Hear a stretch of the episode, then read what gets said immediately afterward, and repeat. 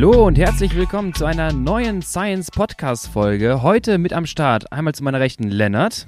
Hi. Und äh, jemanden in seiner Art gibt es ihn wahrscheinlich nur einmal auf dieser Welt. Erik Horst Hemke und der hat heute richtig Story mitgebracht. Ähm, Erik, schön, dass du da bist. Ja, vielen Dank. Danke, dass ich hier sein darf. Und dich kennt man hauptsächlich als Vielradfahrer. Kann man das so beschreiben? Glaube, das könnte man so also sagen. Also wenn nicht du, wer denn dann? Äh, warum wir das machen, warum du äh, Vierradfahrer, Ultra Endurance Racer, Ultra Endurance Fahrer bist, das können wir gleich alles besprechen, was du für verrückte Challenges dir selber äh, schon auferlegt hast und was du im letzten und diesem Jahr, wir können gleich drüber reden, was passiert ist, äh, dir vorgenommen hattest und wie das Ganze äh, aussah und was da passiert ist, das besprechen wir gleich. Ähm, Erik, schön, dass du da bist. Ähm, erstmal jetzt gerade, wie geht's dir? Mir geht's ganz gut und euch so? Also ich kann mich nicht beschweren. Ja, mir auch, ne? Also ich habe auch nichts zu klagen. Fantastisch. ähm, genau, wir können schon mal vorwegnehmen, du hattest damals, und das kannst du jetzt gleich mal etwas näher ausführen, vor anderthalb Jahren, wann haben wir uns gesehen? Oh, ich glaube, es war letztes Jahr echt Frühjahr. April. April. April, genau, stimmt. Jetzt gut ja, ziemlich also ein Jahr her. Genau, ein Jahr her. Genau, stimmt. Da kamst du mit einer Idee an. Mit einer Idee, die so bisher nur einer irgendwie gemacht hat und du hast gesagt, komm, das reicht mir nicht, ich mach das Dreifache davon. Was hattest du damals vor? Ja, die grundsätzliche Idee war, ähm, vielleicht kennen die meisten hier im Podcast, das ist ja ein echter Nerd-Podcast, Lachlan Morten. Ähm, und der ist 2021, wenn ich mich nicht täusche, äh, die äh, Tour de France als Altour gefahren, also inklusive der Transferstrecken, also der Strecken zwischen den Etappen. Und dann habe ich das gesehen und dann kam so zusammen mit meinem Trainer der Gedanke, äh, ob es vielleicht nicht cool wäre, wenn man eine gefahren hat, einfach mal alle drei zu fahren. Wer ist dieser Trainer? ist ja schon angeklagt. Ich glaub, ihr kennt den. Äh, ich soll euch übrigens schön grüßen. Ja. Erik Vojevoda heißt der. Vojevoda. Ja, schon mal gehört. Ja, klar. Ich, ich, glaube, mit irgendwem hat er studiert. Von, ich habe in die Richtung nichts studiert. äh, deswegen bin ich da nicht qualifiziert. Aber der Typ ich, ist derjenige, der dir gesagt hat, ja, das ist doch eine geile Idee, Erik. Ist er schon angeklagt wegen potenzieller Körperverletzung? Oder wegen unterlassener Hilfe, du, wie auch immer? Hast du dir vielleicht auch mal Gedanken gemacht, dass er dich loswerden wollte? Der also, kommt ja nie wieder wahrscheinlich. Er hat mir damals das Video geschickt äh, von Lachlan Morten und hat gesagt, hat da drunter geschrieben, gut zum Nachahmen. Und dann habe ich, und dann habe ich ihm geschrieben, nee, wenn, dann alle drei Kontos. Und dann hat er einfach Ja geschrieben. Weißt du, diese drei Nachrichten, diese drei Nachrichten war der die initiale Zündung. Mehr war das nicht. Ich muss auch sagen, da sieht man mal wieder, was ein Einfluss ein Trainer auf junge Athleten hat. Ne? Da muss man jetzt echt ja. mal, Lukas, du musst deine, deine Rolle, da musst du echt aufpassen. Ja, gewisse Verantwortung habe ich auf genau. jeden Fall. Das heißt, nochmal um die Leute, falls diejenigen, die es jetzt gerade beim Zuhören nicht ganz nachvollziehen konnten. Also, Erik ist oder hat versucht, hat angefangen, die Grand Tour, die drei Grand Tours, Giro d'Italia, Tour de France, Vuelta España, zu fahren. Nicht nur die einzelnen Etappen, die schon ja lang genug sind mit durchaus dreieinhalbtausend Kilometer Distanz nachher in drei Wochen, sondern inklusive aller Transferetappen in einem Jahr, muss man natürlich dazu sagen, in denen du dir hättest nicht eine längere Strecke aussuchen können. Denn der Giro begann wo? Äh, in Ungarn. Die Tour de France begann wo? In Dänemark. Und die, die Vuelta begann wo? Niederlande.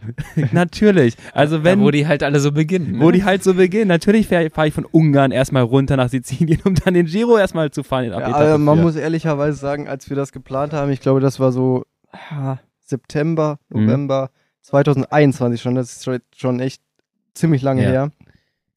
Äh, da waren die Strecken noch nicht da. Und wir sind halt davon ausgegangen, dass es ungefähr ist wie wie jedes Jahr, dass halt die Strecken da standen in dem jeweiligen Land. Könnte man ja mal meinen. Und dann waren wir halt schon mitten in der Planung und dann kamen die Strecken nach und nach raus. Und dann hat mein Trainer mir die nach und nach geschickt und hat gesagt, ja, ist ein bisschen anders jetzt als wir. das geht 2000 Kilometer, ist ein bisschen, ein bisschen anders. Bisschen anders. Ein bisschen und dann, dumm dann gelaufen, halt gesagt, Erik. Hast du dich dann gefreut eher, oder? Nee, es war irgendwie so eine Gleichgültigkeit. Also ich hab, wir hatten irgendwie damit gerechnet, dass es, ja. dass es 15.000 Kilometer sind und dann war das so, okay, dann sind es halt jetzt 22. Und ja. dann, dann, dann war es okay. Und dann dachte ich mir so, ja, cool, dann sehe ich halt noch ein paar, paar Länder mehr. Dann habe ich ganz Europa in einem Jahr. Vor allem, weil ja der Giro d'Italia äh, in dem im vergangenen Jahr genau in Ungarn gestartet ist. Ähm, drei Etappen, meist Außen Auslandsaufenthalt immer drei Etappen, oder waren es vier? Ich weiß gar nicht. Nee, drei. Drei, genau. Und dann ging es mit der vierten Etappe wo weiter? Si Sizilien, das, ist halt auch am letzten Pain. Zipfel Also, von, es ist- am letzten genau. Zipfel von Sizilien. Ja, also, und dann musstest du natürlich von Ungarn komplett einmal die äh, Ostküste Italiens runtereiern, um bis nach Sizilien zu kommen, um dann Etappe 4, da hast du wie viele tausend Kilometer schon gehabt? Ja, schon anderthalb oder nicht? zweieinhalbtausend. Zweieinhalbtausend. wahrscheinlich. Ja, das ist dann auch der Moment, wo du denkst, so, okay, und jetzt kommt noch der Giro. ja, genau, jetzt geht's los. Ja, ich weiß auch, ich kam an da unten, Avola hieß das Dorf, da das echt am letzten, letzten End von Sizilien ist. Aha. Und äh, dann, ich war schon mächtig im Arsch. Also, also weil, Okay, erste Grand Tour Etappe 4 und ich bin komplett drüber. Ich finde Ja. das geil auch. Du, du radelst dann da so runter. Wie kann man sich das vorstellen? Du, du radelst dann da so runter, dann bist du angekommen am Startort, dann sitzt du da auf so einer Bank und denkst so, ah, okay, jetzt fahre ich mal los, oder was? Und wie viel, wie viel, wie teilst du dir die Etappen auch ein? Teilst du das dann in dem Moment so ein, dass du komplette Etappen fährst? Sind das mal so Zwischenziele auch für den Kopf? Oder fährst du halt einfach diesen Track nach, so weit du kommst? ähm, also wir haben, wir haben halt vorher diverse Tests gemacht und wir haben durchgerechnet, was möglich wäre und wie, wie weit ich gehen kann an einem Tag. Und ähm, ja, wir haben dann für mich rausgefunden, dass jetzt so 250 Kilometer über den Zeitraum, also jetzt, ich weiß nicht, wie es vier, fünf Wochen, dass das realistisch ist und dass ich das mit den Höhenmetern irgendwie fahren kann. Und ähm, dann, ähm, ja, wie teilt man sich das ein? Ähm, Habt ihr vorher eine Zeit antizipiert, wie lange du brauchst oder woran hast du es gerade festgemacht? Du hast gesagt, ihr habt berechnet, was ich in, ne, in gewisser Zeit quasi schaffe, in diesen vier Wochen oder so. Ja. Und hast du so ein Ziel gehabt, okay, ich fahre jetzt heute irgendwie acht Stunden oder fährst du jetzt einfach mal los? Also du kannst das ja einfach ausrechnen, ähm, wie viel ungefähr Tag, viereinhalbtausend Höhenmeter und äh, äh, 250 Kilometer. Wie lange Mhm. Zeit brauche ich dafür? Sagen wir, im schlimmsten Fall brauche ich dafür elf Stunden Fahrzeit, äh, weil du halt dieses scheiß Gepäck dabei hast. Mhm. Damit bist du halt ultra langsam. Und dann brauchst du halt noch ein bisschen Pause, heißt Mittagessen und äh, keine Ahnung, also auch Zelt einpacken und Zelt auspacken, Mhm. das dauert halt, äh, das nimmt halt schon viel Zeit weg an Ja, einem klar. Tag. Und dann halt noch schlafen, was im besten Fall natürlich sechs, sieben, acht. Stunden sein sollte. Und dann äh, ist elf, zwölf Stunden eigentlich schon das Maximale, was du fahren kannst. Also du kannst natürlich mehr fahren, aber du kommst dann halt in so einen Bereich rein, wo du, ähm, ja, wo es dann einfach für mich auch relativ gefährlich wird. Und dann, dann ist es wirklich dieser Ultra-Racing-Hardcore-Bereich wie Philipp Strasser oder so, die dann halt 5, 6 Kilometer, äh, 500, 600 Kilometer am Stück fahren und dann ist es nochmal eine andere Sache. Aber da wollte ich in diesen, in diesen Bereich wollte ich gar nicht rangehen. Zumal du ja auch nicht nur einen Wettkampf, ein Event fährst, sondern du hast so viele tausend Kilometer irgendwie vor dir. Du musst das ja eine gewisse Zeit auch irgendwo aufrechthalten. Genau. Also ein Tag mit 400 äh, kann ja richtig viel zerschießen. Äh, du hast gerade gesagt, bevor es gefährlich wird, woran hattest du das festgemacht? Also hast du schon irgendwie unterwegs gemerkt? Also ich sag mal, die ersten Tage des Giros, die waren eigentlich schon am härtesten. Mhm. Und weil man, wenn man sowas vorher noch nie so wirklich in der Form gemacht hat, dann, äh, dann lernst du halt mit der Zeit erstmal deinen Körper kennen oder du, du verstehst erst mit, mit der Zeit, wo du deinen Körper dahin treibst und nach und nach ähm, merkst du halt diese ganzen Abläufe und was du, äh, wann du schlafen musst, wann du essen musst und sowas alles. Ja, und ähm, bis man das gelernt hat, dauert das halt erst einfach eine Zeit. Ähm, ja. Spannend. Ich glaube, für mich wäre das härteste der Kopf an so einer ganzen Geschichte nicht mehr so das, das Physische. Äh, gut, für mich wäre es auch physisch sehr hart, aber so, wie motiviert man sich durch, also es haben ja schon Profis bei einer Grand Tour Probleme, wie motivierst du dich dann da bei so einem Event, da jeden Tag zu fahren? Ist das dann irgendwann nur noch so ein Trott?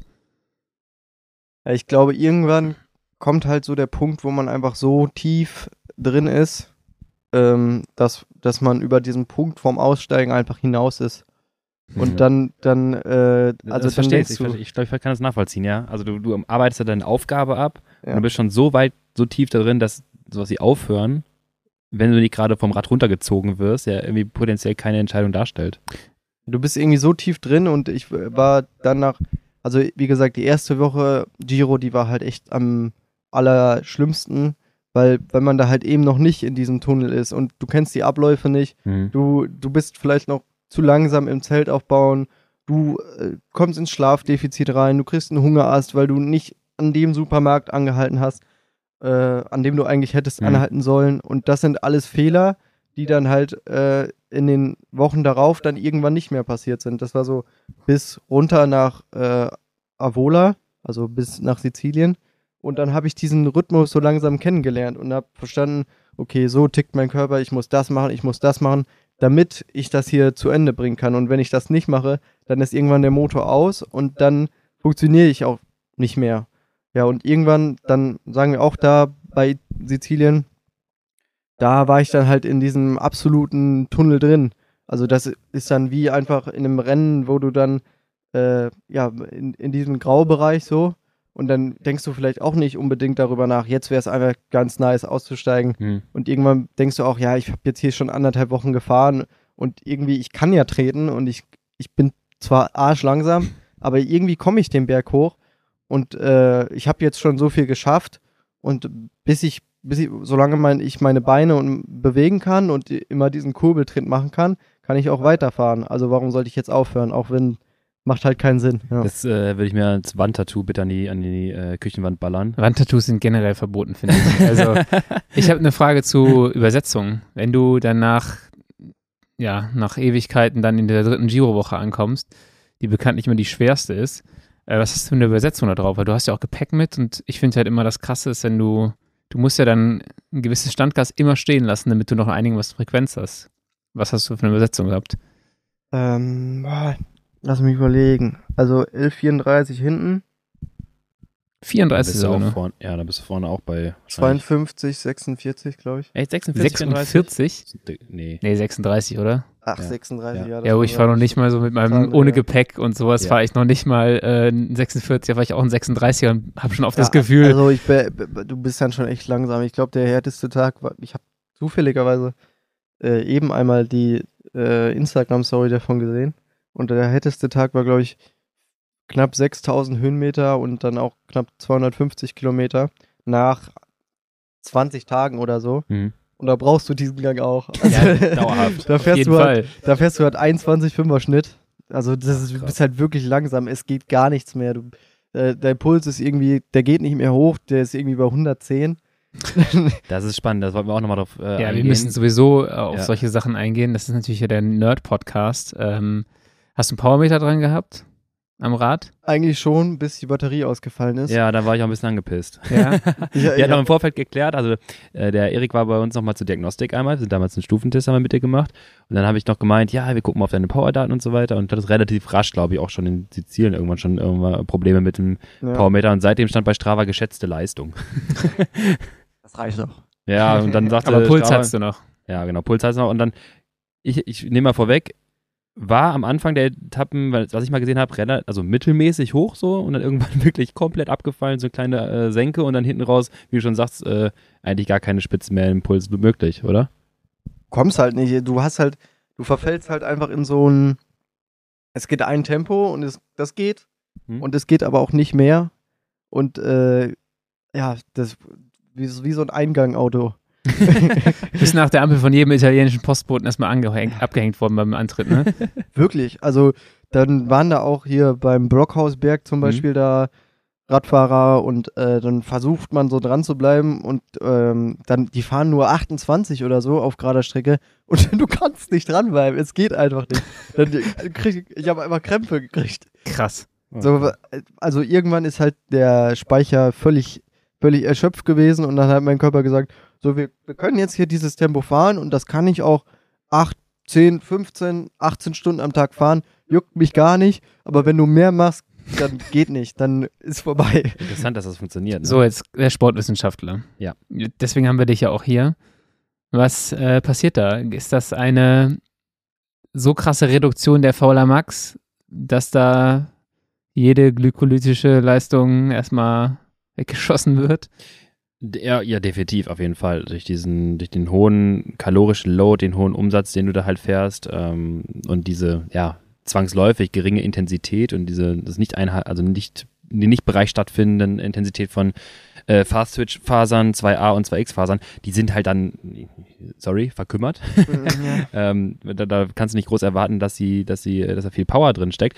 Und dann sind auch jegliche glykolytische Enzyme und Prozesse, das, was du quasi so gut kannst in deinem Crit Racing, ne, dieses Laktat aufbauen und mhm. hier nochmal fünf Minuten drüber gehen, das ist so stark gehemmt, weil selbst wenn du jetzt einen Tag Pause machst und dir die Speicher richtig voll machst, dann könnte man sagen, ey, die Kohlenhydratspeicher sind es jetzt nicht, weil ich habe ja jetzt gut geladen, ich habe jetzt mich auch gut verpflegt. Man könnte ja sagen, jetzt könntest du richtig geilen fünf Minuten äh, Trainingsintervalle fahren. Nee, da kommt nichts. Also das äh, kann ich mir vorstellen. Und dann kann ich mir auch vorstellen, dass du sagst, ich fahre ein Tempo. Äh, diese Prozesse funktionieren ganz gut. Fettoxidationen sind wahrscheinlich bei dir richtig, richtig hoch.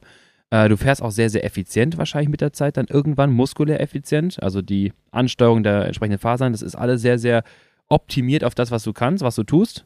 Aber wie du schon sagst, eine Attacke oder beim Postboden hinten dranbleiben nach der Ampel, das ist dann schwierig, ja. Was macht das mit der VSR Max sowas? So ein langer, also ich hab, kann jetzt gar nicht einschätzen, in welche Richtung das geht. Ich schätze, ich schätze mal irgendwie so eine, weder, weder richtig schlecht noch richtig gut. Ähm, das wird irgendwo natürlich auch Typ 1 Fasern wirst du halt viel benutzt mach, haben. Mach mal eine Schätzung. Ich sag mal so eine tiefe 60. Ja, du bist halt leicht, ne? Dann Mitte 60. Ein ah, bisschen höher tatsächlich. Noch. Echt? Fast unter äh, 70. Nee, ich, meine aber so nach hm. dem, war das jetzt eine, eine, Messung nach dem Giro dann nochmal oder so? Weil ich oder frage mich halt, wenn du, wenn du mit hm. deiner VZ Max da anfängst, du hast eine Anpassung der VLA Max, ja. ändert sich auch eine VZ Max über so einen langen Zeitraum und in welche Richtung ändert die sich? Zum einen hätte ich gesagt, du kannst ja gleich mal so ein bisschen dein Gefühl nochmal beschreiben. Zum einen hätte ich gesagt, ähm, durch diesen unglaublich hohen kalorischen Load muss irgendwann zwangsläufig du dich so ein bisschen selber verbrauchen. Das heißt, irgendwann, du kannst keine hohe Forza Max irgendwie generieren. Ähm, deswegen bin ich jetzt semi überrascht, auf jeden Fall so hohe 60 sagst. Das ist eigentlich ganz cool. 68 oder so. Ja, ja. 67, 68, irgendwie sowas. Also das ist richtig stark dafür. Ähm, aber natürlich gleichzeitig machst du so viel High-Volume-Training im niedrigintensiven Bereich, wo du Typ 1-Phase ansprichst, wo du deine Mitochondrien dazu zwingst, aus Sauerstoff und Fette Energie zu erzeugen und das halt über die Stunden hinweg, Wochen hinweg, ähm, dass natürlich Anpassungen dort auf dem Level stattfinden. Deswegen hätte ich auch gesagt, ähm, am Anfang wahrscheinlich noch leicht besser vielleicht, je nachdem, wo du reinsteigst. Irgendwann hält sich das Ganze irgendwie in einem Plateau und wenn du es ganz, ganz lange übertreibst, dann wahrscheinlich auch wieder runtergehen.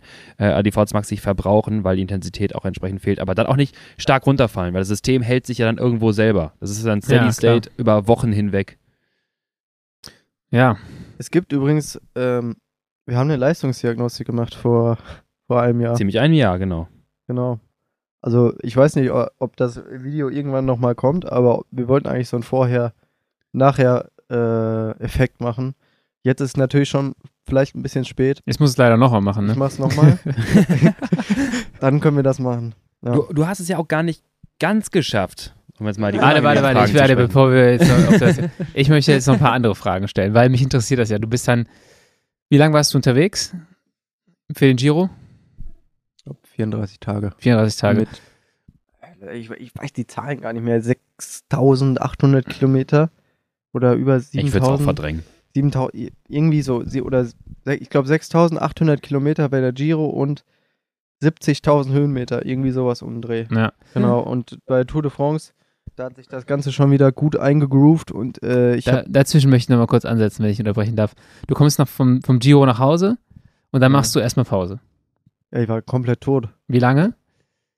Äh, Woche. Eine Woche. Also ich, wir kamen nach, äh, meine Eltern haben mich in Verona abgeholt, wo der Giro geendet hat. Das, was noch von dir übrig war nach so einem Giro halt. Ja, also ich stand vor diesem Kolosseum und wir haben ein Bild gemacht und dann haben die mich, äh, oder ich bin noch ins Wohnmobil gefahren und dann, ähm, ich bin sofort eingeschlafen.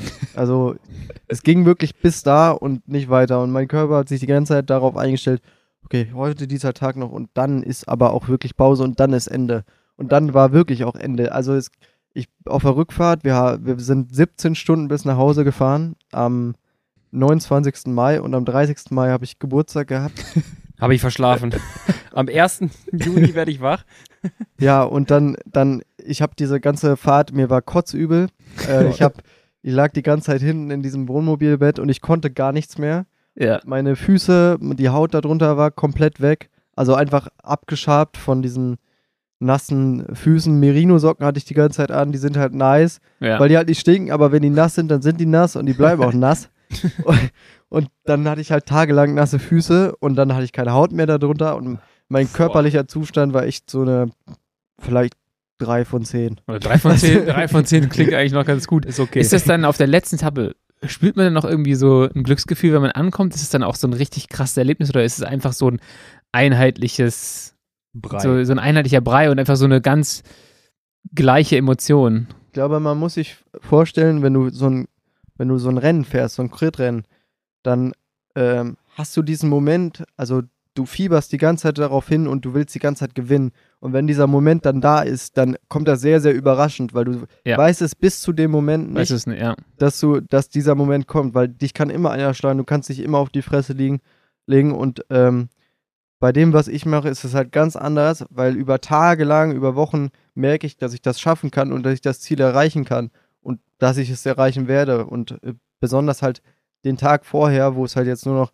300 Kilometer oder so sind, Ja. dann weiß ich ja, ich komme an und dann ist dieses Gefühl gar nicht mehr so überwältigend, wie man Genau. sich das Ja. vielleicht vorstellen mag. Also es ist halt so Gleichgültigkeit. Schon, schon Ja. fast wie so ein Abhaken. Ist es auch Erlösung? Ja. Also bei der, beim Giro mehr äh, als bei der Tour. Und dann noch die Frage, du fährst so die letzten Kilometer des Giro und denkst dir dann, naja, da sind ja noch zwei weitere von diesen Dingern. Wie viel Bock hast du in dem Moment dann auf das, was noch vor dir liegt? Oder ist das, bist du dann auch so gleichgültig, dass das alles scheißegal ist? Aber ich habe versucht, das, ich glaube, ich habe versucht, das ein bisschen zu verdrängen und es war ein bisschen, äh, ich habe es erstmal weggeschoben und dachte, ja gut, es ist, es war irgendwo im Hinterkopf. Ja. Und ich habe mir gedacht, das kommt jetzt in drei, vier Wochen irgendwie und jetzt erstmal, jetzt erstmal ein bisschen Pause jetzt und dann vielleicht steigen wir jetzt mal in der Woche wieder aufs Rad oder so. Mhm. Aber ähm, ja, es, ich glaube, ich habe es versucht zu verdrängen und äh, so weit aufzuschieben, wie es ging. Und dann, das war eigentlich so die ursprüngliche Frage, du kommst nach Hause, du machst erstmal Pause und dann fährst du das erste Mal wieder Rad. Wie fühlt sich das dann an? Das war, äh, wir, da, da war ich in Münster. In äh, Wiebke hat zu der, Wiebke Lühmann hat zu der, der Zeit die Ryzen Van Tour gemacht und ich bin das erste Mal beim Community Ride in Münster wieder aufs Rad gestiegen. Und ähm, ganz normale, easy Kaffeerunde, eigentlich, fünf, ich glaube, 50, 60 Kilometer irgendwie so. Und ähm, mir ist schlecht geworden. Ich habe ich hab Krämpfe bekommen die ganze Zeit. Äh, ich konnte meine Beine kaum bewegen. Ich bin, danach bin ich nochmal krank geworden. Das wollte ich auch eigentlich fragen. So, bist du direkt danach auch krank geworden? Weil dein Immunsystem muss ja auch äh, krass darunter gelitten haben, dass du so eine körperliche Anstrengung da hinlegst. Nicht sofort danach. Also ich habe noch eine Sache vergessen. Ich bin am 29. nachts, nee, am 30.05. bin ich nachts nach Hause gekommen. Und am 30.05. habe ich auch Geburtstag. Und dann gab es eine Überraschungsparty. Dann hab ich, Richtig Bock. dann hab, ich habe ich hab drei Stunden geschlafen oder so. Und dann standen halt 40 Leute da und ich konnte halt nicht mal, ich, dann kamen die alle und haben mir gratuliert äh, zu diesem ersten Sieg da und auch zum Geburtstag und ich konnte, ich konnte mich kaum richtig artikulieren und stand halt da so halb tot. Und ich, es ging gar nichts mehr. Geil. Ja, genau. Und äh, ich weiß nicht, was war gerade die Frage? Wie das erste Mal Radfahren dann auch war. Also, hast du ja gerade erzählt von Münster mit den Krämpfen, dass du auch krank geworden bist. Ja, genau. Also mein Immunsystem war schon schwach. Also ich bin nicht direkt danach krank geworden, aber dann äh, nach dem ersten Mal Radfahren dann richtig und dann war ich eine Woche krank und nach dieser Woche krank, dann hat dieser Effekt langsam eingesetzt von äh, so jetzt geht's langsam wieder und jetzt jetzt kam auch dann kam dieser langsam auch dieser Effekt von ich äh, dieser es ist ja natürlich auch ein Trainingseffekt. genau darauf will ich auch heraus. hinaus. totaler Overload, aber das kam halt erst nach zwei, zweieinhalb Wochen dann. Ja. Mhm. Und dann geht es ja schon fast wieder weiter. Ja, und dann merkst du aber auch so, okay, jetzt, jetzt bin ich auch richtig gut drauf. Oder ist es einfach nur wieder so, ja, ich lebe langsam wieder. Ich glaube, es war äh, ja mehr so ein Erwachen aus dem Tod. Ja. Äh, dann erst nach einiger Zeit. Ähm, und dann, sagen wir, zweieinhalb Wochen danach bin ich dann erstmal wieder Rad gefahren. Und dann hatte ich auch echt dann noch mal, ja, ein, ein Tag Pause, ein Tag Radfahren, ein Tag Pause, ein Tag Radfahren. Ja. Dann zweimal Radfahren, aber auch nie wirklich viel. Dann zwei Stunden mal, mal zweieinhalb Stunden. Und dann, ähm, ja, dann bin ich zwischen äh, Giro und Tour vielleicht insgesamt, ja, wenn es hochkommt, zehnmal Rad gefahren oder so. Also echt gar nicht so viel, aber ja. dann war ich auch an dem Punkt, wo wir dann in Kopenhagen standen, zusammen mit äh, Felix, einem sehr guten Freund von mir.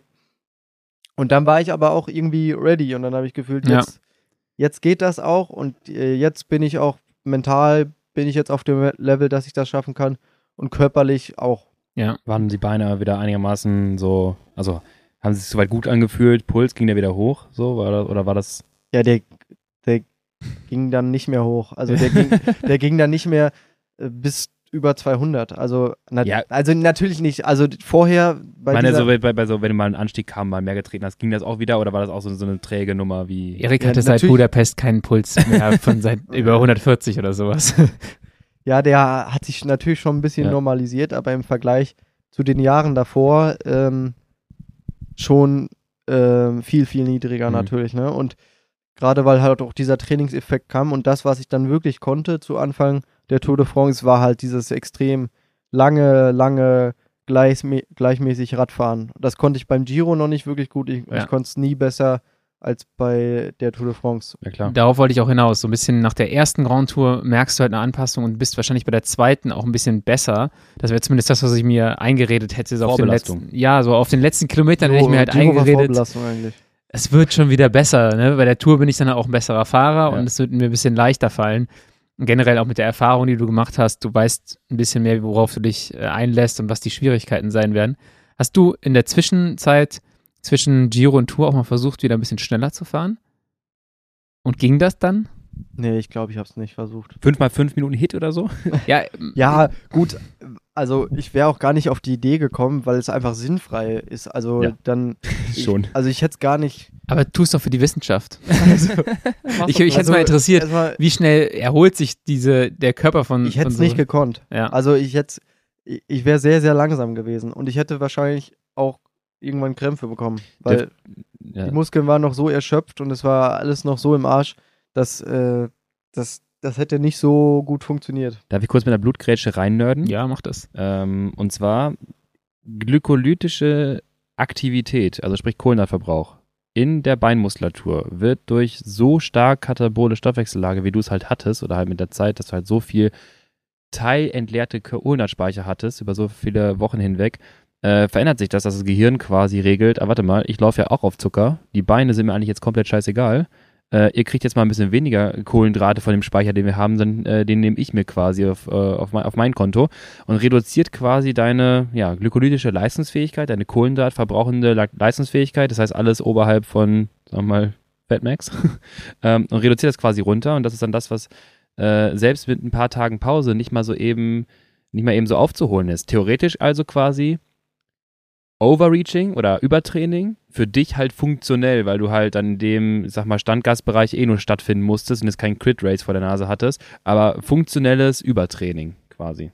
Ja, genau. Und das, das war halt auch das, was wir dann vorher mit meinem Trainer ausgerechnet haben, dass dieser, dass es halt gut wäre, wenn ich halt nicht überzocke und nicht hm. noch ja. mehr fahre, weil ich dann halt in diesen Bereich komme, wo ich mich so lange nicht mehr davon erhole, dass dann die, die zwei Grundos danach einfach nicht mehr schaffbar sind. Ja? ja, ja stell dir mal vor, du hättest das, was du jetzt gerade gemerkt hast, ich habe dann irgendwie zwei Wochen gebraucht, bis sie da reinkamen und so weiter, das hättest du noch verzögert, weil du noch irgendwie dich halb dazwischen vorbereitet hättest und das wäre in die Tour reingeraten, ja. dann wäre es dann nie wahrscheinlich wiedergekommen. Ja, also wenn ich höre, wenn Sepp mir erzählt, wie am Arsch er nach äh, Marrakesch ist, äh, dann, also das ist ja nochmal eine ganz andere Nummer. Mhm. Da geht dann ja wirklich gar nichts mehr und du quetscht den Körper dann halt aus ähm, dann brauchst du aber auch wirklich Regeneration das und über, über sehr wo viele, viele Wochen, ne? Du weißt das ja genauer. Ja, ich mache sein Training genau ja. und dann, äh, wenn ich seinen Plan höre, seinen Jahresplan, wann er wieder fit sein möchte und wann er wieder, wenn es wieder weitergeht, ähm, quasi jetzt mit nächster Woche schon mit Trucker Race, dann war ich auch so einfach nur froh um jede Woche, die wir zwischen diesen großen Rennen äh, Zeit haben, das wieder irgendwie ins Lot zu bringen. Der wird auch jetzt anbauen fahren, die XL-Variante, sprich auch wieder äh, 500 irgendwas Kilometer durch die Nacht durch. Da bin ich froh um jeden entspannten Tag, den wir nachher bekommen. Ja, definitiv. Gut, und dann ging es weiter von Dänemark, Tour de France. War die Anreise zum Startpunkt ähm, oder von die, der Transfer, war der ein bisschen besser als im Giro? Ja, 20 Euro Flixbus, ne? da, da ging's los. Kaum aufgefallen bei der Strava-Aktivität. ja, genau. Also, ja, war halt ein bisschen kürzer, ne? War schon entspannter. Nee, also, ich, meinte, ich meinte generell die Anreise von Kopenhagen, dieser Transfer. Der ist ja, die Tour ging ja in Kopenhagen los und dann haben sie den Transfer gemacht bis, aber glaube ich nur bis zum Pflaster, äh, zu den Pflasteretappen in Belgien, ne? Also du hast nicht diesen krassen, gigantischen wie von Budapest.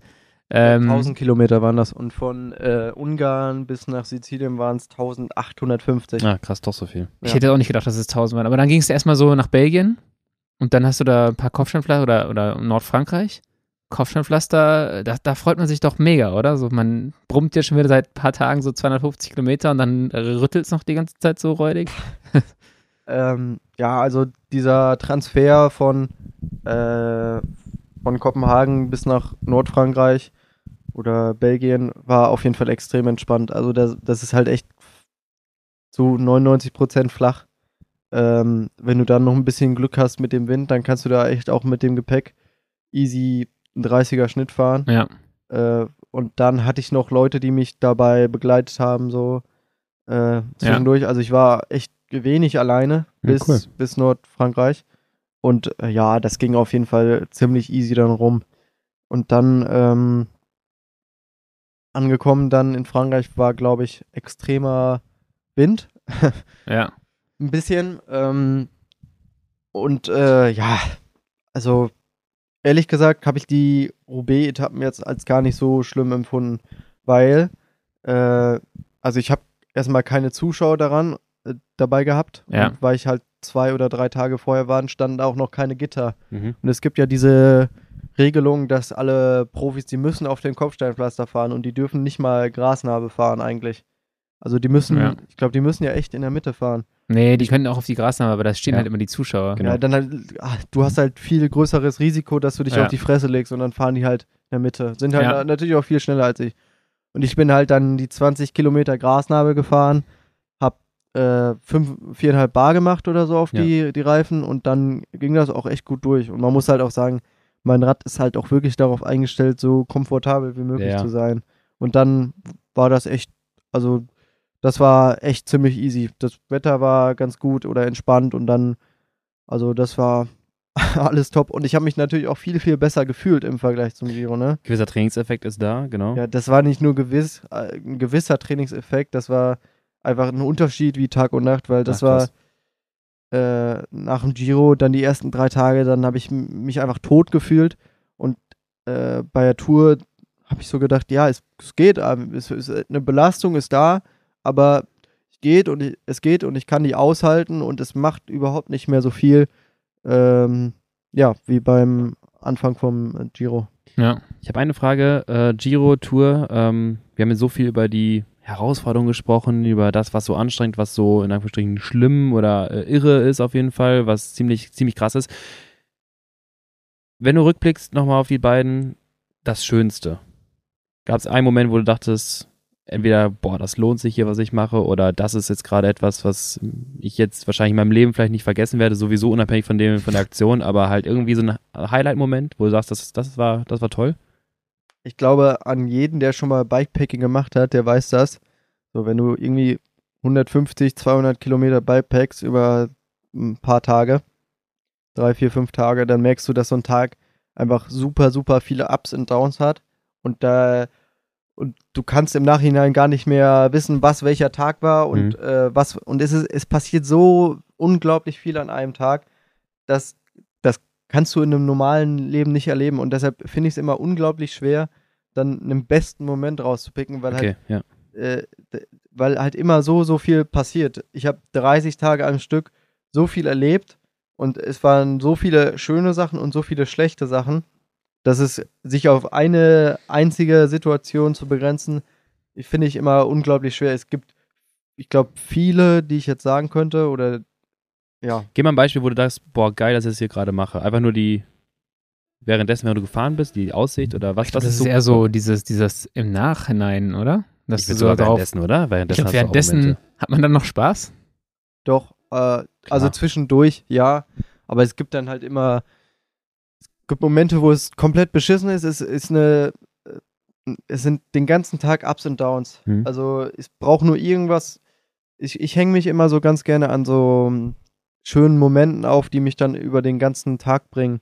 Und äh, also das können einfach die kleinsten Sachen sein. Äh, Hm, Puls mal über 130. wenn ich mich einfach, wenn ich mich einfach mal kurz unterhalten habe mit irgendjemandem, weil ich drei Tage mit niemandem gesprochen habe und der Ja. irgendwie freundlich zu mir war, dann versuche ich das einfach über den ganzen Tag so aufrecht zu erhalten und erinnere mich einfach die ganze Zeit darüber wieder daran, dass es cool war oder so. ja, Oder dass jemand zu mir freundlich war oder keine Ahnung, mir ein Wasser geschenkt hat oder so. man wird genügsam, ne? Ja, ich habe Menschen gesehen. Ja, oder dass, dass ich das Restaurant mir bei äh, irgendwo in Italien einen Schlafplatz angeboten habe. Ja. Das sind dann einfach solche Situationen, die dann wirklich mega cool sind und ähm, ja, wenn man so neue Leute kennenlernt, dann ähm, ja, ich glaube, das, das ist das, was das ausmacht, diese, diese kleinen Momente ähm, insgesamt, die halt jeden Tag wieder aufs Neue passieren. Das ist das, glaube ich, für mich. Hast du in deiner Erinnerung jetzt mehr positive als negative Erinnerungen? Ja, also ich sage mal 90% positiv, Okay. weil ich glaube, so ein Mensch, der vergisst immer, der vergisst sehr, sehr gerne, wie schlimm etwas war. Verdrängt. Muss Ja. er ja auch, weil sonst startet er die Tour de France nicht danach. ja. Ja, aber ich glaube, ist echt so. Also, Erhaltungstrieb einfach. also einen Tag danach, nach dem Giro oder nach der Tour, denkst du, boah, das war echt eine, eine absolute Höllenfahrt. Und äh, ich will das nie, nie wieder machen. Und nach einer Woche denkst du dir, ja, eigentlich war es auch gar nicht so Ach schlecht. ja. Lass mal nochmal mal. ich habe jetzt wieder Haut unter den Füßen, vielleicht könnte ich auch wieder losfahren. Ja, genau. Äh, aber ich würde schon sagen, das, was ich da erleben durfte und die verschiedenen Länder, die ich gesehen habe in so kurzer Zeit und äh, auch wie ich mich dann selber kennengelernt habe, äh, psychisch und physisch, äh, das ist einfach so wertvoll und ich glaube, das ist durch äh, wenige andere Sachen zu ersetzen und man kann das eigentlich mit kaum irgendwas anderem gleichsetzen und von daher bin ich eigentlich extrem glücklich, diese Erfahrung gemacht zu haben oder äh, ja, machen zu dürfen. Und äh, deshalb sind die, ist das echt, was ich daraus gelernt habe, ist echt 90% positiv. Wo wir gerade bei dem mentalen, psychischen noch einmal sind, ich hätte gerne eine ganz spezielle Frage, die ich vorhin nochmal ähm, mir überlegt hatte. Wir haben uns vor ziemlich genau einem Jahr gesehen. Da hast du gesagt, ich habe das vor. Äh, da war die Planung noch voll im Gange. Wir haben dich getestet. Jetzt sitzt du hier nach einem Jahr mit zigtausend Kilometern in den Beinen und viel, viele Erlebnissen. Ähm, ich weiß, es ist wieder sehr schwierig, sehr abstrakt die Frage, aber ähm, der Erik von damals, der Erik von heute, beschreib mal vielleicht mit einem, einem Satz oder ein paar Sätzen, ähm, bist du jetzt ein anderer Mensch oder hat sich was geändert? Und wenn ja, was? Äh, ja, auf jeden Fall. Also kurze Antwort. Ähm, Was hat sich geändert? lange Antwort. Ähm, bin, ich glaube, ich, ich seh, gehe anders auf Sachen zu. Ich versuche immer aus jeder Situation das Beste zu machen. Mhm. Also einfach mal kurzes Beispiel beim, beim Radfahren. Äh, es funktionieren so viele, so viele Sachen an einem Tag nicht und es Ja. geht so viel schief und der Plan, den du dem morgens machst, den kannst du eigentlich nach zwei Stunden wieder verwerfen. Weil Ja. es, du hast eine Panne, du fühlst dich scheiße und ähm, ja, ich habe bemerkt, dass ich in den ersten Tagen extrem aggressiv geworden bin, weil, weil halt irgendwas schiefgelaufen bist und du hast Ja. halt diesen, diesen Hungereffekt Mhm. äh, oder diesen, jeder hatte hier schon mal einen Hungerast. Da, du fühlst dich halt scheiße, dann noch das kombiniert mit Müdigkeit und äh, dann kriegst du noch einen Platten dazu und dann kriegst du noch einen nächsten Platten dazu und dann bin ich halt in den ersten Tagen oftmals schnell, ist halt schnell gereizt und ich bin ausgerastet Mhm.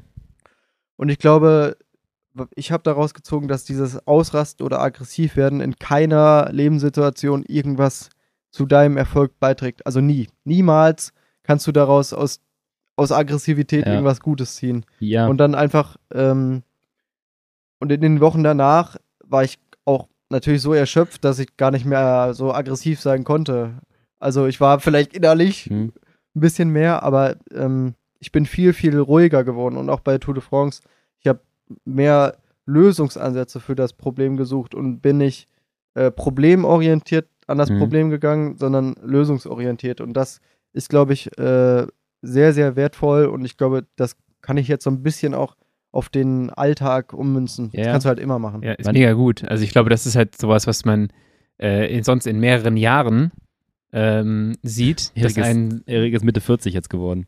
ja, ja, ich glaube mal, du bist schon ein bisschen gealtert in so, du machst ja ex so extrem viele Erfahrungen ähm, und das ist finde ich ein super wichtiger Punkt. Die, die Leute, die äh, im- oder viele, die in jüngeren Jahren impulsiv, aggressiv reagieren auf Probleme, problemorientiert und du merkst halt in so einer Grand Tour so, es bringt nicht viel, problemorientiert dran zu gehen, sondern ich muss lösungsorientiert in meiner Situation sein und es aufregen bringt auch nichts äh, und das finde ich mega spannend.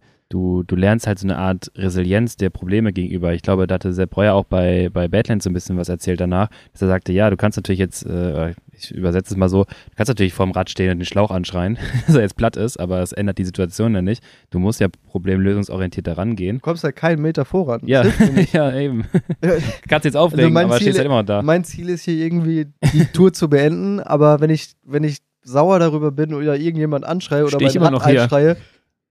Stehe ich immer wird genau da. Ja, ja, das sind so, das sind so Momente, das, wie du schon sagst, das kann man echt ins Leben übertragen. Dann, äh, ähm, kleines Beispiel, ich fahre jetzt morgens auch mal mit dem Rad zur Arbeit, ne, so fast ähnliche Distanzen, aber Fast so eine Grand Tour, ja. fast, fast wie eine Grand Tour. Und dann ist es halt manchmal so, dann ist man vielleicht ein bisschen später dran, da fährt man ein bisschen Standgas darüber, weil man merkt, oh verdammt, ich muss da ein bisschen eher da und so weiter. Und da hast du die eine Bordsteinkante, habe ich da ein bisschen zu spät gesehen, ziehst Vorderrad hoch, kommst zu früh unten auf, hau auf den Bordstein, hab einen Durchschlag und der Schlauch ist platt. Oh nein, auch das noch heute, nach dem Tag, nachdem das schon alles hier so, ich bin schon extra geballert und was auch immer. Und am Ende ändert die Situation nicht. Und da muss man sich auch mal die Frage stellen, ja, wenn dich halt, äh, wenn dich ein Schlauchwechsel, der dich jetzt vielleicht fünf Minuten oder zehn Minuten kostet, so in deinem Tagesrhythmus so auseinanderschießt, ähm, dann ist ein anderes Problem da und nicht der Schlauch, der platte Schlauch, sondern ist mein Zeitmanagement in dem Moment halt falsch gewesen, dass ich halt dahin ballern muss, dass ich diese, Mhm. diesen Puffer nicht habe und mir selber den Stress halt Und machen du weißt es eigentlich auch, ja, dass dein. Zeitmanagement scheiße war und der, der, der Schlauch ist eigentlich nur so der Ja. Katalysator, der das zum Ausbruch bringt und das ist dann irgendwie das, wo du deine Wut drauf kanalisierst, aber eigentlich bist Ja. du auch ein bisschen wütend Und- auf dich selbst. Und der Schlauch zeigt mit so einem Finger auf mich zurück und sagt, ja, du bist aber du schuld. warst zu spät, Lukas. ja, so ist es nämlich. Ja. Und, ja. ich, ich habe das oft im Alltag, wenn Leute so sagen, boah, ich hatte heute wirklich auch das noch heute am Tag. Ja. Und ich habe, oh, heute habe ich Mhm. echt einen richtigen Scheißtag und ich bin wirklich richtig sauer. Dann denke ich mir, ja, aber also was hast du denn davon, wenn du jetzt genau damit noch. weitermachst mit deinen Ja. negativen Gedanken? Dann trägst du das halt jetzt mit ins Bett und dann bist Ja. du halt, morgen bist du dann halt vielleicht entspannter. Aber es wäre doch viel cooler, wenn du jetzt einfach die Situation so akzeptierst, wie sie ist Ja. und dann äh, versuchst aus dem Tag noch das Beste zu machen und nicht äh, irgendwie so verkopft daran Ja. zu gehen. Du lässt halt sonst die Dinge Einfluss auf deinen weiteren, deinen weiteren Tag haben. Ich finde ich, find ich Ja. mega spannend. Das ist schon fast ein Psychologie-Podcast hier, aber ich finde das auch Wie die Folge mit Sepp Breuer. Ich glaube, da kommt immer in die ähnliche Richtung. Nach dem Ja, Ultra-Racing wird Psychologie. gut, weil da auch äh, das ein großer mentaler Aspekt ist. Ja. Und das ist jetzt nochmal noch mal krasser. Ich glaube, wir sollten jetzt mal Tour im Schnelldurchlauf äh, abhaken. Du bist die Tour gefahren, du hast die Tour gepackt. Ähm, war die Tour vom Profil eher härter oder der Giro? Also ich, ich glaube, ich war einfach da so gut trainiert, dass, äh, dass das im Großen und Ganzen für mich einfach viel, viel einfacher war. Ähm, vom Höhenprofil und den Zahlen war es auch einfacher, aber ich glaube, ähm, ich glaube, wenn ich glaube, es war, es lag zum großen Teil einfach daran, dass ich viel, viel besser trainiert war. Du gehst halt mit einer anderen Selbstsicherheit so irgendwie in das Event rein, ne? Ich meine, klar, es ist nicht Ja. einfach, aber du weißt halt, ich habe schon einmal sowas geschafft. Genau, so, und ich ja. weiß, welche, wie die Prozesse aussehen. Man hat diese nicht emotionale äh, Be- Befangenheit bei einem Platten, sondern du bist ein bisschen gesetzter. Ja. Genau. Mhm. Und äh, also klar, da gab es auch Probleme, aber wie ich schon sagte, also mal der, der Tagesablauf hat einfach viel mehr gestürmt. Äh, ich bin nicht mehr in dieses tiefe Loch am Anfang gefallen ähm, und in diesen äh, extremen Graubereich, dieser, der kam einfach nie, weil ich, weil ich einfach Punkte, die ich falsch gemacht habe bei, beim Giro, die habe ich einfach, ähm, ja, die, die sind einfach ausgefallen. Mhm. Äh, dadurch, dass ich viel besser trainiert war und ähm, dass ich mich, dass ich diese Erlebnisse schon kannte und so besser damit umgehen konnte. Äh, natürlich gab es auch Probleme, jetzt zum Beispiel wie die Hitze. Mhm. Da ich hatte teilweise 48 Grad äh, über drei Tage und dann äh, waren das auch noch die schlimmsten Bergtage mit über 5000 Höhenmeter und über 250 Kilometer. Ja. Und dann halt, ähm, ja, körperlich ging das irgendwie. Es war nicht geil, aber es ging irgendwie. Mhm. Und das auch zu merken, das war, dass, dass ich das ab kann und dass ich damit klarkomme, war ziemlich cool. Aber dann trotzdem ähm, genug zu trinken und den Körper immer runterzukühlen und erstmal genug Wasser zu finden, äh, das war ex extrem hart, ja. ja. Hast du mal einen Tag bei den Grand Tours gehabt, wo du nicht gefahren bist? Mm, ja, ist, ähm, also da nach dieser äh, extremen Hitze, das waren drei Tage, wie gesagt, mit extremem Berg und ähm, extrem viel Kilometern und ich dachte, ich habe es jetzt geschafft, die Berge sind durch, jetzt nur noch der Weg bis nach Paris und äh, dann am nächsten Tag, also erster Flachtag quasi, äh, bin ich 100 Kilometer gefahren und habe gemerkt, boah, hier geht gerade irgendwie gar nichts mehr. Und dann äh, habe ich mich hingelegt am Straßenrand, wollte wieder aufstehen, bin fast umgekippt, äh, bin fast ohnmächtig geworden, mitten in der Walachei. Mhm. Und ähm, ja, es ging einfach gar nichts mehr. Und es waren im Umkreis von 20 Kilometern stand quasi kein Haus. Es war nichts, cool. nichts da. Stell dir vor, du wirst dann da gefunden so mitten in Frankreich. Und da kommt so ein Franzose und dann liegt da so ein Typ und der erzählt erstmal, ja, ich bin die Tour jetzt gerade anzuporden. Ja, das Stop my Garmin. ja, und dann, äh, dann war dieser Moment, wo ich dachte, okay, ich kann, ich, ich kann nicht fahren. Ich, ich kann, wollte aufs Rad gehen, aber ich, mein, ich wäre fast ohnmächtig geworden und ich hatte halt sowas wie ein, ja, ein Hitzeschlag. Mhm. Und dann habe ich Felix angerufen, der kümmert sich oder so meine Organisation und äh, sucht halt was raus, wenn es kritisch wird an Hotels oder äh, in dem Fall habe ich ihm gesagt, Felix, ich komme hier nicht weg. Mach irgendwas, ruf einen Krankenwagen an, irgendwas. ruf ein Taxi an oder ähm, mach irgendwas, such irgendwie was raus, wie ich hier wegkomme, weil ich konnte nicht mehr. Er hat gesagt, und er hat eine Stunde oder so rumtelefoniert und mein Handy-Akku wurde dann auch schon relativ schnell leer. Und dann habe ich noch Konstantin, noch ein anderer Kumpel von mir, habe ich Bescheid gesagt, er, er soll irgendwas machen. Und äh, die ganzen, äh, es war so weit außerhalb, dass kein Krankenwagen kommen wollte und auch kein Taxi. und dann hat er gesagt, Geil. dann hat Konstantin mich angehört, gesagt, in 20 Kilometer, da ist vielleicht, da ist so ein Haus und das ist sowas, vielleicht sowas ähnliches wie ein Wanderhaus. Und ich habe für diese 20 Kilometer zwei Stunden oder so gebraucht. Ach du Schande. Und dann, äh, weil ich konnte halt, ich ich habe getreten und hat dann Tritt wieder ausgelassen. So, also mhm. weil ich, es ging nicht mehr. Und dann angekommen bei diesem Haus, ähm, geklopft und ich habe nur gebetet, dass mich da wer reinlässt, weil ich wäre halt echt verreckt da. Und ähm, dann war, hat so ein ähm, sehr, sehr alter Mann aufgemacht. Nick hieß der. und Nick, ich habe mit, erst mit ihm auf meinem äh, schlecht, sehr schlechten Französisch geredet und da hat sich zum Glück rausgestellt, dass er Brite ist und dann ja. konnte ich mit ihm auf Englisch sprechen. Und der Mann hat mich echt gerettet. Der hat mir, der hat mir echt äh, dann vier Gänge Menü gemacht und ich habe ihm gesagt, Alter, mir geht's echt scheiße. Bitte hilf mir. Nick, du kannst dir nicht vorstellen, wo ich gerade herkomme. Ja, aber das und, ist ja nicht so witzig. Ich glaube, er hat den, den Ernst der Lage verstanden und, und hat mir echt alles gemacht ähm, und hat, hat, sich echt gut um mich gekümmert. Und äh, was meinst du, was der Nick dann irgendwie so am nächsten Tag zu so seinen Homies erzählt hat? So, ja, du wirst nicht glauben, was gestern passiert ist. Also, du klingelst und dann steht da so ein Typ, der ist irgendwie zwei Grand Tours gefahren und mit dem Hitze völlig am Ende. Kind hier oben gerade. Das finde ich mega also schaut an Nick, genau. Mann. Auch, auch Nick hätte wahrscheinlich am Morgen nicht damit gerechnet, dass, dass das an dem Tag passiert. So, so viel zur Tagesplanung. Genau. Das ist halt ganz cool, weil das ist halt so ein, ja, wie ich schon sagte, so ähnlich war das wie so ein Wanderhaus oder so und der hatte halt immer solche oder oft solche Leute. solche Leute, glaube ich, nicht, also, dass er das oft hat. Er, war nicht überrascht. Dass das so, wenn, wenn, Nick einfach nicht überrascht ist, dass da so ein, schon wieder so, so ein ausgetrockneter Deutscher, der gerade zwei Grontos in den Beinen hat, vor ihm steht. Nicht ja, schon wieder einer. Ja, so eine Rosine. Also ich war auf jeden Fall in dem Moment mega dankbar, ja. dass er, dass er mich da gerettet hat. Dann habe ich da eine Nacht gepennt. Und am nächsten Tag ging es mir halt immer noch scheiße und dann musste ich ins Krankenhaus. Und Gott, ähm, ja, war dann im Krankenhaus und dann äh, Bluttest gemacht und dann ein Elektrolyt halt gefehlt. So, das hat mich so aus dem Leben geschossen. Ja, aber es ist halt schon ordentlich. Kriegst also, das erstmal hin, ne? Also ja, du musst halt über so lange Zeit, dass du erstmal, also es dauert ja zwei, drei Wochen, bis du erstmal so viel verlieren kannst. Mhm. Und das war halt bei mir der Fall. Und dann habe ich halt ja so ein, das Ele Elektrolyt gekriegt, paar Stunden gewartet, ging wieder top. Ab 200 Kilometer. ja, genau. Infusion rein, ab dafür. Genau, und das war so einer der Tage, wo ich nicht gefahren bin. Ja. Okay. Also ich, glaub, ich glaube, Erik ist einer der wenigen Athleten, die sagen, wenn sie nicht fahren konnten, dass sie wirklich nicht fahren konnten. Ja, also, Kau kaufe ich ihm auch ab. Das, das, bringt uns doch wunderbar eigentlich zu dem zu der dritten Grand Tour, ähm, die du nicht fahren konntest. War die beste. da lief wie im, wie im Schnürchen, ne? Ähm, du bist nach Hause gekommen von der Tour, äh, erstmal auch wieder wahrscheinlich. Nix sei Dank. Genau, nix sei Dank. Erstmal wahrscheinlich auch wieder ein bisschen Pause gemacht. Ähm, ja, war das anders als nach dem Giro?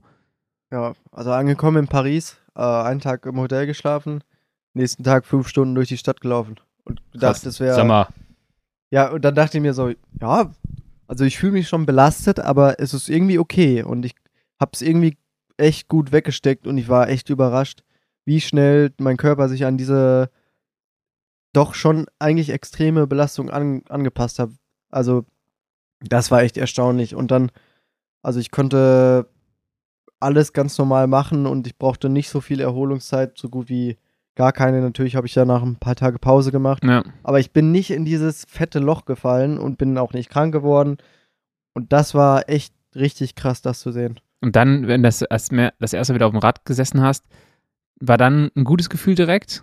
Ja, also es war, es war das, das Gefühl war okay und es mhm. war, ähm, es war einfach, ich war einfach sofort wieder in meinem Radfahrtrott drin und im ja, in diesem Bereich, wo ich halt immer gefahren bin. Das war halt der eine Bereich, wo ich fahren konnte und dann war ich da drin. Ja, und dann, ich glaube, die Zeit zwischen Tour und Vuelta war auch nochmal knapper. Ja, die ist ja generell nicht so lang, ne? Ja, ich glaube, das waren zweieinhalb, drei Wochen oder so. Ja, moin. Und dann, ich wollte halt diesem Problem aus dem Weg gehen, dass ich halt bei der Tour hatte, fast zu verdursten. Mhm. Und dann habe ich von ähm, einem Rose Reveal äh, was so ein, ja, so Endurance-Langstreckenrad ist, auf ein Rose Backroad gewechselt. Die beiden Räder, oder das Backroad ist ein Gravelrad. Mhm. Ähm, die beiden Räder sind allerdings von der Geometrie zu 99% identisch. Mhm. Und ähm, ich habe das gemacht, weil das Backroad mehr Anschraubpunkte hat. Ja. Äh, und ich wollte mehr Flaschenhalter mitnehmen. Einfach eine Flasche mehr. Mhm. So, Spanien da, halt, ne? Genau. Da ist halt auch bisschen dünner besiedelt. Ja. Ich wollte einfach ein bisschen mehr Sicherheit haben.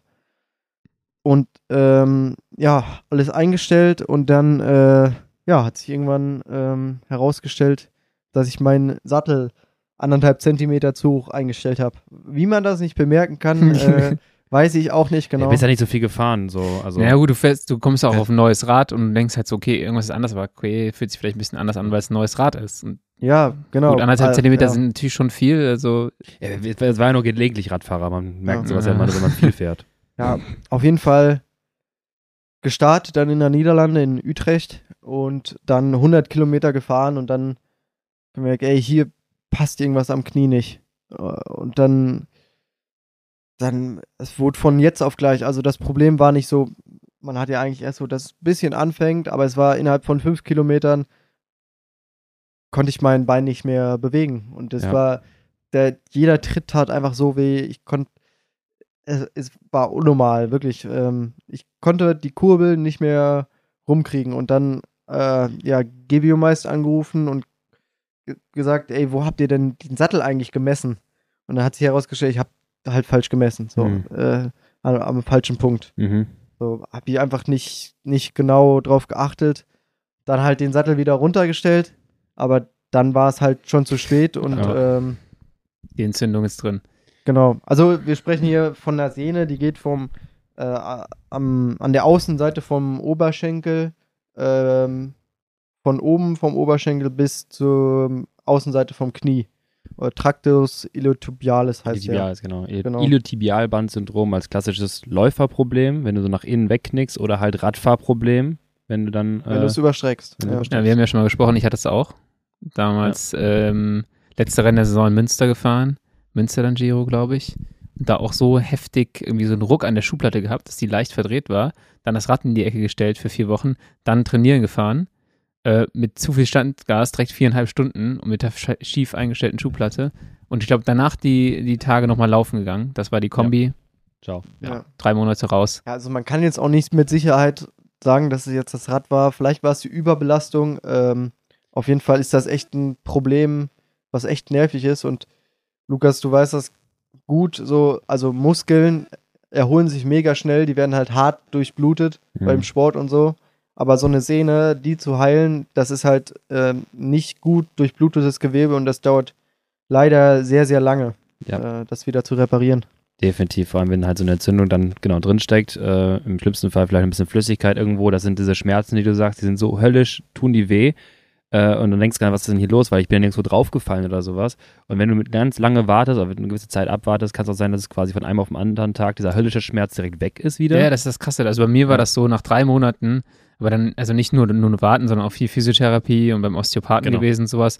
Und dann, ich hatte schon die Hoffnung aufgegeben bei mir, fahre ich und merke so, ich kann, das war immer eine magische Stunde. Ich glaube, bei dir war das auch so ungefähr ja. eine Stunde und dann zack oder dreiviertel Stunde, dann fängt es immer gleich an. Und bei mir war das dann irgendwann, dann komme ich über diesen Punkt der Stunde hinaus und denke so, geil.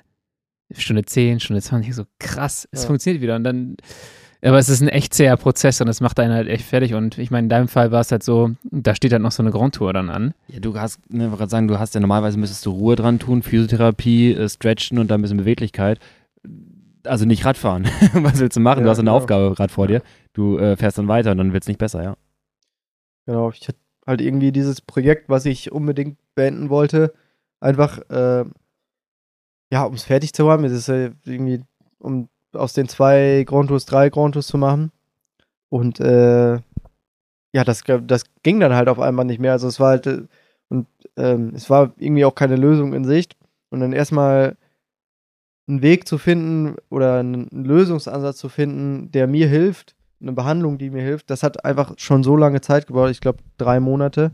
Ja. Und dann habe ich, ähm, wir haben Stoßwellentherapie heißt das mhm. übrigens, was mir, was mir hilft, dass ähm, kann das nicht genau erklären. Kannst du das erklären vielleicht? Wir müssen es nicht zu umfangreich machen, aber es geht am Ende darum, dass du dieses schlecht durchblutete Gewebe durch diese äh, Mikrostöße, Mikroerschütterungen quasi, ja. eine gewisse Mit so einer, mit so einer, mit so einer Pistole da, oder was? Äh, ja, aber die ist jetzt nicht diese, nicht diese Terragun, sondern wirklich so ein Stoßwellentherapiegerät, das du musst aufpassen, darfst du nicht zu sehr auf den Knochen halten, das ist dann okay. Vibration quasi punktuell da rein. Ja. Äh, Mikro zerstörst, genau, und dann vor allem durch mehr Durchblutung dadurch dieser Region äh, diese Heilungsprozesse anregen kannst, weil was die Sehne halt letztendlich macht, macht, die ist halt kaputt, ja. Aber diese Heilungsprozesse, die sind dann relativ langsam und damit kannst mhm. du alles ein bisschen antriggern, so ein bisschen anreizen. Ja. Genau. Und nach drei Monaten habe ich halt dieses äh, rausgefunden, dass es halt funktioniert.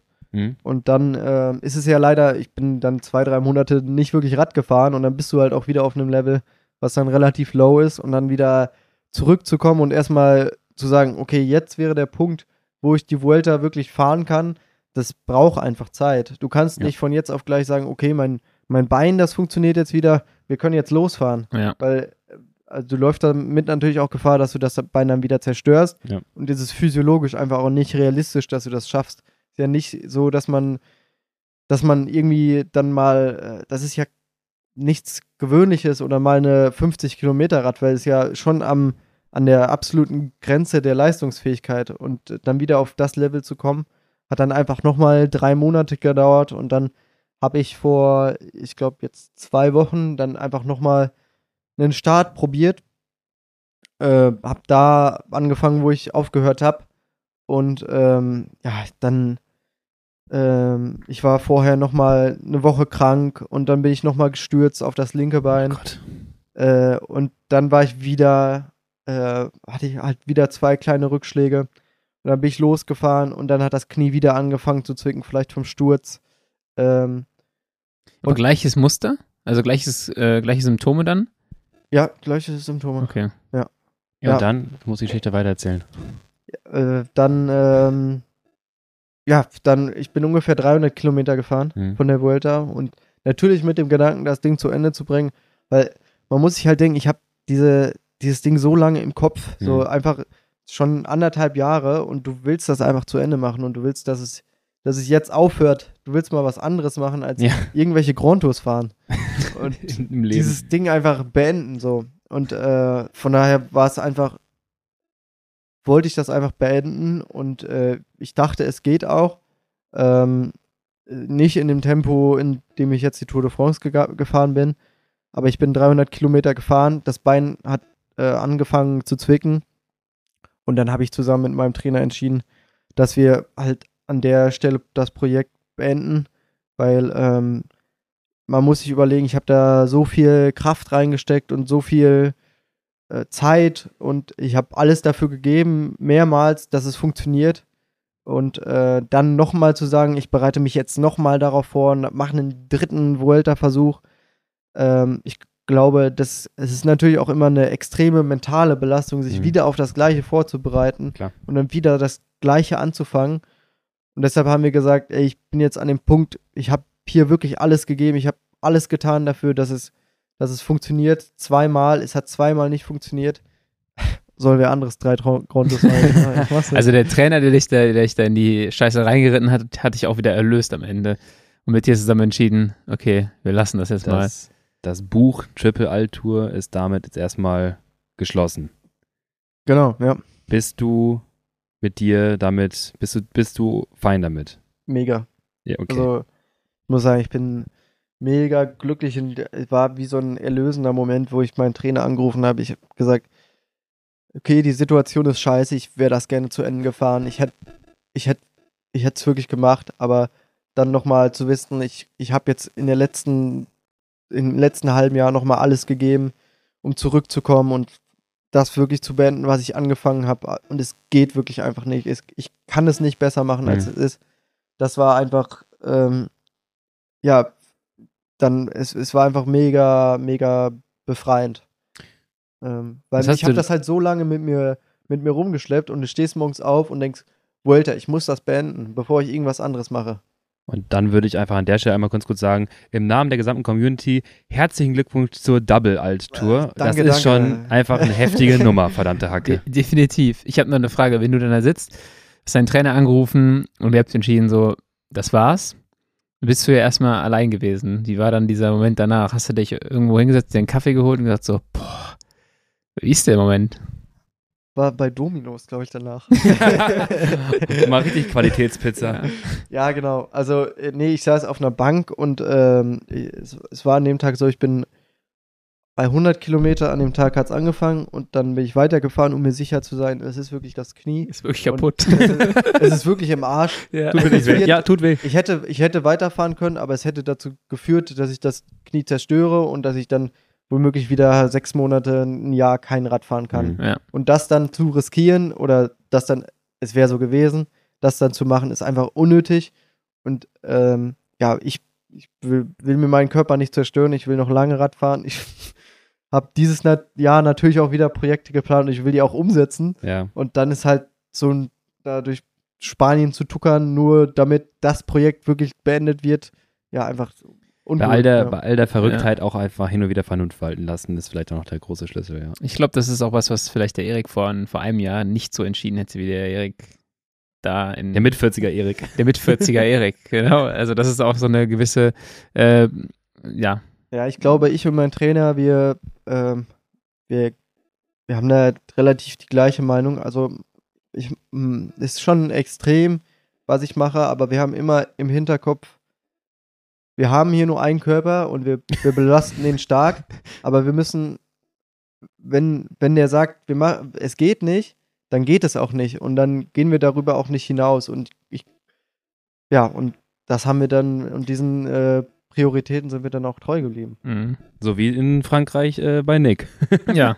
Ja, ist, ja, gut, da ging es halt nicht und wenn es jetzt drei Tage nicht gegangen wäre, dann hätte ich drei Tage Pause gemacht, aber ja. es, es ging halt und es war wenn ich da, wenn es absehbar gewesen wäre, dass ich meinen Körper damit auf Dauer zerstöre oder irgendwas kaputt mache mhm. auf Dauer, dann hätte ich das nicht gemacht. Aber es war absehbar, dass es nicht so ist. Ich habe ich hab das aufgefüllt, was nicht mehr da war. Ja.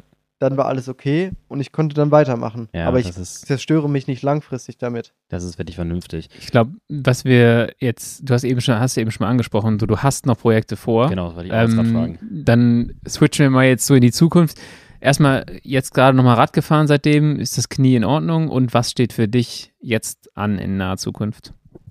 Wann kommt der Podcast eigentlich raus? Morgen, Gut. heute, Samstag. Also für, für die Zuschauer heute, Samstag, also für dich morgen. Ähm, dann darf ich es noch nicht sagen. Okay, dann darfst du es noch nicht sagen. Aber du hast noch ein paar, dann, dann kannst du auf den ersten Teil der Frage antworten. Allgemein. Mit dem Knie, bist du nochmal Rad gefahren und hält es jetzt?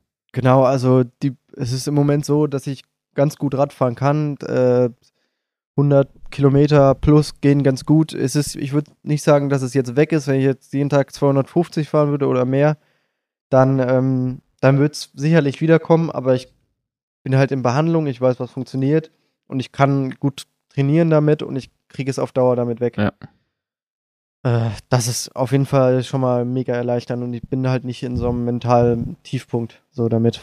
Ne? Und ähm, ja, in Zukunft, in den nächsten Jahren soll dann, ähm, ich will einfach das machen, worauf ich Bock habe, was einfach cool ist. Das muss gar nicht immer extrem sein, ja. sondern einfach äh, coole neue Sachen ausprobieren, ähm, ja, zusammen mit meinen Partnern Projekte gestalten und ähm, es, das müssen gar nicht immer irgendwelche neuen crazy Rekorde sein, weil ich sehe auch teilweise Ultra-Radsportler, die ähm, ja irgendwie Cape to Cape fahren und dann ihren letzten Gegner bei um 30 Minuten schlagen und dann ja. denke ich mir, ja, okay, cool. ja, das weiß ich jetzt nicht, ob mir das so wertvoll ist. Dann bin ich irgendwie durch ganz Afrika gefahren äh, und war die ganze Zeit am Hetzen, habe nichts davon mitbekommen. Ja. Von dem ganzen Land, bin die ganze Zeit am Arsch. Also mir geht es gar nicht darum, irgendwie immer neue Rekorde zu setzen oder äh, ja, einfach die krassesten oder dümmsten oder bescheuertsten Sachen zu machen. Ja. Einfach, mir geht es darum, Spaß zu haben. Das kann mal extrem sein, das kann mal langsam sein, das kann mal schnell sein. Äh, genau, das ist einfach so ein äh, kleiner Ausblick in die Zukunft. Schnellste Monaco-Umrundung oder sowas. Klar, was ja. man so macht. Mega. Ja. Irgendwelche. was hast du gesehen? Mona Nichts. Monaco, Malta, äh, nicht Malta, Monaco, äh, Vatikanstaat, all die kleinen, coast to coast. All, die, all die Kleinstaaten kannst du ja mal Grenze zu Grenze. Das ist auch nicht so extrem. Bremen ja, es so. Es gibt ja so Hamburg. viele bescheuerte Rekorde, die sich da Leute ausdenken. Die man auch stehen halt, lassen kann. Weil es halt einfach für immer, es ist halt einfach, einfach für die Medien dann immer geil, dann zu sagen, ja. der neue Weltrekord. Ja. Aber äh, was das dann wert ist im Endeffekt, ist immer was anderes. Ja. Ich glaube, das ist schon mal ein ganz guter äh, Schlusspunkt. Wir haben schon, ich habe keine Ahnung, wie lange wir gequatscht haben, aber ich glaube schon eine ganz gute Länge. Wir ja. haben heute mal ein bisschen, ich finde es ja, wir haben es ganz gut hingekriegt, Stories mit physiologischen Fakten und äh, psychologischen äh, Laientheorien zu verknüpfen.